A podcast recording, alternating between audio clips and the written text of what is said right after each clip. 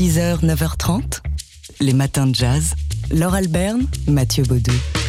On s'occupe de vos vacances, vous le savez, cette semaine dans les matins de jazz et on s'apprête à, glisser trois livres euh, dans votre valise des vacances. Trois livres qui sont des récits de femmes noires américaines. À commencer par le recueil de nouvelles de Disha Filio, La vie secrète des bigotes aux éditions Philippe Red, Secret Lives of Church Ladies, c'est le titre original, peut-être un peu plus évocateur. Deuxième ouvrage et premier recueil de nouvelles donc pour cette autrice africaine-américaine originaire de Floride qui écrit aussi dans le New York Times et le Washington Post. Oui, alors c'est un titre en, fait, en effet en, anglais qui est plus évocateur parce que c'est Church Ladies qui donne le titre à cet ouvrage.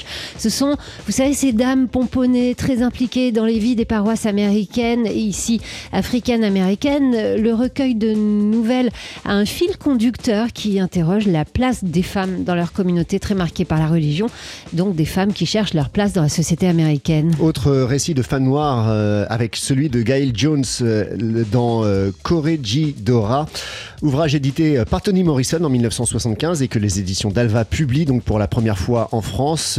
Dora, c'est l'histoire à la fin des années 40 d'une chanteuse de blues du Kentucky, descendante d'une lignée de femmes esclaves au Brésil et qui porte en elle des récits ancestraux.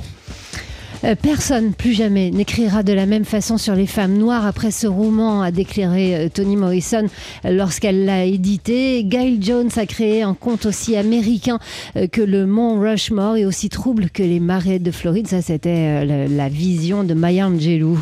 Et enfin, un autre récit de femmes noires qui est au cœur de la ligne de couleur de l'italienne Igiaba Chego. Un ouvrage qui paraît également chez Dalva et qui, cette fois-ci, nous plonge à Rome au 19e siècle sur les pas d'une peintre noire américaine qui raconte euh, ben, son, parcours et donc euh, le parcours emblématique d'une femme noire à Rome dans les tourments de l'histoire. Toutes ces références, vous les trouverez hein, dans la matinée euh, juste après ces matins de jazz sur notre site tsfjazz.com dans la rubrique Matin de jazz. 6h, 9h30, les matins de jazz. Laure Alberne, Mathieu Baudou. Ça suffit, le saxophone, place au piano. Oui. Ça vous rappelle quelque chose, ça, Mathieu? C'est le pianiste Emmett Cohen. Emmett Cohen, qu'on a pu voir euh, sur scène ce week-end au TSF Jazz Chantilly Festival qui nous a bluffé. Enfin bon, il était déjà venu nous bluffer une fois hum, en solo dans, dans les matins de jazz, hein, sur le piano du studio où on vous parle. Eh bien, si vous en avez la possibilité, allez donc écouter Emmett Cohen le dimanche 17 juillet au Nice Jazz Festival, où il y aura aussi Anne Passeo avec euh, son dernier album euh, Shaman. Avishai Cohen avec son nouveau trio. Le contrebassiste. Voilà, c'est bien, vous suivez. Et ou encore le groupe Electro Deluxe. Enfin bref, il y aura euh, plein de musiciens que vous connaissez pour les entendre sur TSF Jazz.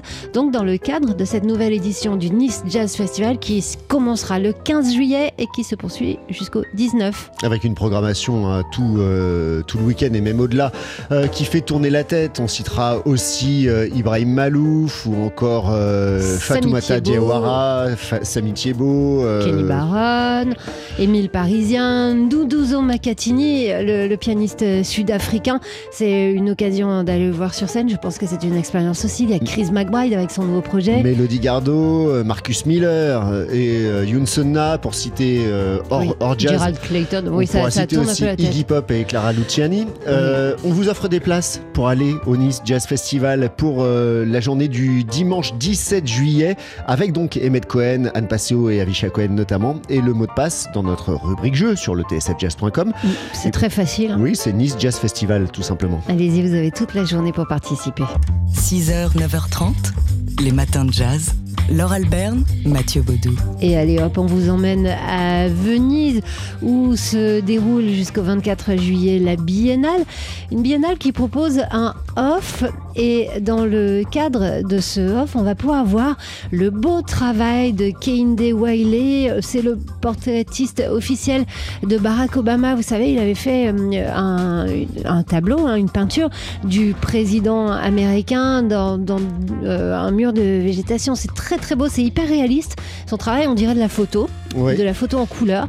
Et non, c'est de la peinture et c'est magnifique. Avec des couleurs vives, c'est ce qu'on redécouvre dans Archéologie du silence, vaste exposition retraçant le, travail donc de Kehinde Wiley dans ce festival off de la Biennale de Venise, sous l'égide du musée d'Orsay, il faut le signaler. On voit donc ces énormes toiles hein, où on voit des corps noirs étendus, endormis ou morts, on ne sait pas trop, euh, coloniser ces corps par euh, un, décor végétal, par des fleurs. C'est extrêmement vif, extrêmement coloré et ça contraste avec tout ce, travail d'ombre et de lumière puisque cette exposition a lieu dans un ancien monastère. Et oui, et d'ailleurs, euh, il revisite le, l'exercice du gisant. Enfin, je ne sais pas si on dit l'exercice, mais le thème du gisant.